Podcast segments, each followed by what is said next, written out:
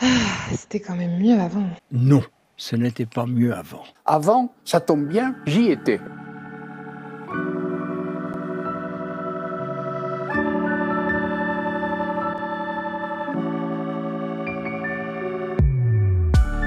Bonjour tout le monde Bonjour Je suis en compagnie de Caroline pour un nouvel épisode du podcast À la lumière de l'histoire.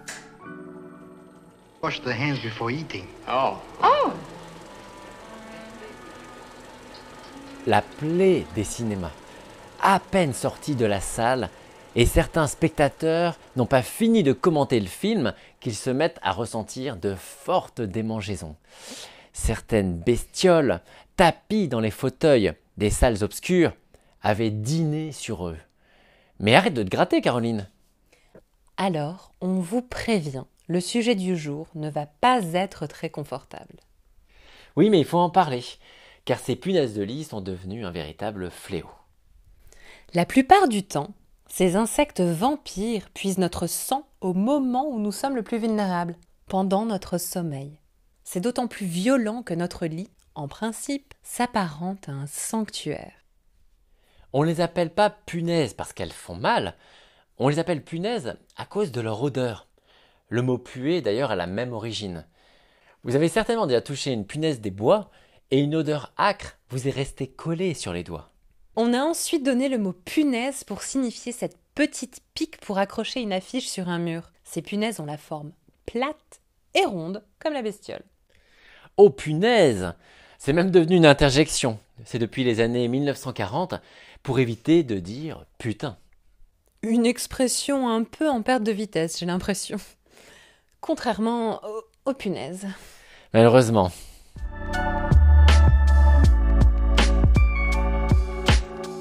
Cela fait une quinzaine d'années que cette satanée bestiole a envahi nos literies. Aux États-Unis d'abord. Elles ont même infesté la moquette du bureau ovale à la Maison Blanche.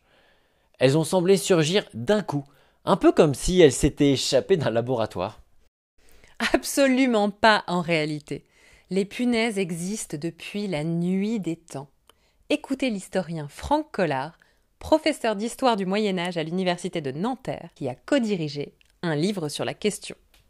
On sait aujourd'hui qu'elles sont des parasites euh, des chauves-souris qui habitent dans les cavernes. Et on pense que l'origine de la diffusion des punaises qui s'attaquent à l'homme, bah, c'est justement les hommes des cavernes hein, qui ont pu euh, eux aussi être porteurs de, de- de punaises. Ces animaux, Frédéric, on les retrouve même dans la Bible. Dans l'acte des apôtres, Saint Jean descend dans une auberge où il est attaqué par des punaises. Et que fait-il? Il leur ordonne de se retirer du lit pour attendre sur le chambreul de la porte et d'y rester jusqu'à son départ. Les punaises, eh bien, elles lui obéissent. Mais n'est pas Saint Jean qui veut. Et la punaise qui sévissait donc au Proche-Orient sous l'Antiquité s'est répandue, très lentement, d'auberge en auberge, circulant à bord des bagages des voyageurs. Selon la journaliste américaine Brooke Borel, elle aurait atteint le sol français aux environs du XIIIe siècle. Voilà comment on percevait ces bêtes au Moyen Âge. C'est Franck Collard qui nous l'explique. Ce sont des, créatures alors qui fascinent euh, les, savants de, l'époque euh, ou même les populations ordinaires parce que leur pouvoir de nuisance est disproportionné par rapport à leur taille. Hein, ce sont de petites bêtes mais qui arrivent à causer alors des, troubles, des insomnies, des démangeaisons euh, considérables et qui donc dans une perspective chrétienne sont vus comme une forme de, de châtiment divin hein, pour le, le péché originel et on estime que avant euh, la chute, euh, Adam et Ève n'étaient pas importunés ni par les poux, ni par les punaises, ni par les puces, et puis qu'ensuite euh, Dieu a envoyé ces petites bêtes pour rappeler à l'homme, d'abord qu'il n'est que vermine lui-même, hein, et puis pour le, faire souffrir aussi de manière à ce qu'il se souvienne toujours du, péché originel. Ces bêtes sont considérées aussi comme des créatures du démon, des bêtes démoniaques, qui peuvent enrager, qui peuvent rendre fou quand dans la nuit elles vous empêchent de dormir. Peu importe le rang, personne n'échappait aux punaises, pas même nos rois les plus puissants. À Versailles, euh, il y a beaucoup de punaises. Le roi, une nuit d'août 1709, dit avoir été dans l'insomnie parce qu'il faisait chaud, et puis surtout parce qu'il était dévoré de, punaises. Et donc, voilà, ben, on essaye de dire au roi ben, qu'il faut peut-être qu'il se nettoie un peu plus, même si c'est délicat. Hein. Il y a toute une, une réflexion aussi. Est-ce qu'un courtisan, voyant une punaise courir sur l'oreiller du roi, doit le, signaler, hein, quitte à faire remarquer que l'hygiène du roi n'est peut-être pas excellente. Et la, princesse Palatine qui raconte aussi que dans l'Europe entière, de Londres à la Sicile, les grands sont importunés par les, punaises, comme les, les gens du peuple. Alors, des instruments pour lutter contre les punaises existaient. On faisait brûler des substances animales ou végétales pour les faire fuir. Ou bien on avait recours à l'aspersion de liquides tels que du sang de bouquetin. Une autre méthode consistait à frotter le sol et les bois du lit avec des feuilles de fougère. Parfois, la magie était utilisée pour lutter contre ces créatures du démon. De manière plus empirique, la reine Marie-Antoinette a eu recours à une solution moderne et assez efficace. On écoute à nouveau notre historien.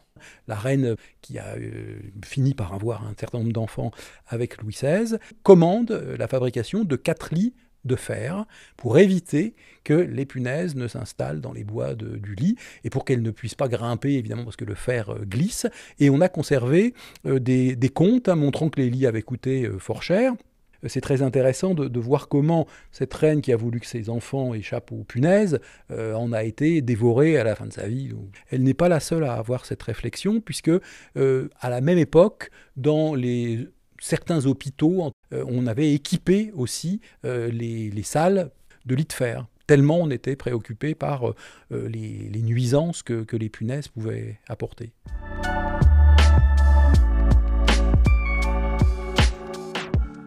Alors ces bestioles ont aussi piqué la main des écrivains, en particulier ceux qui voyageaient.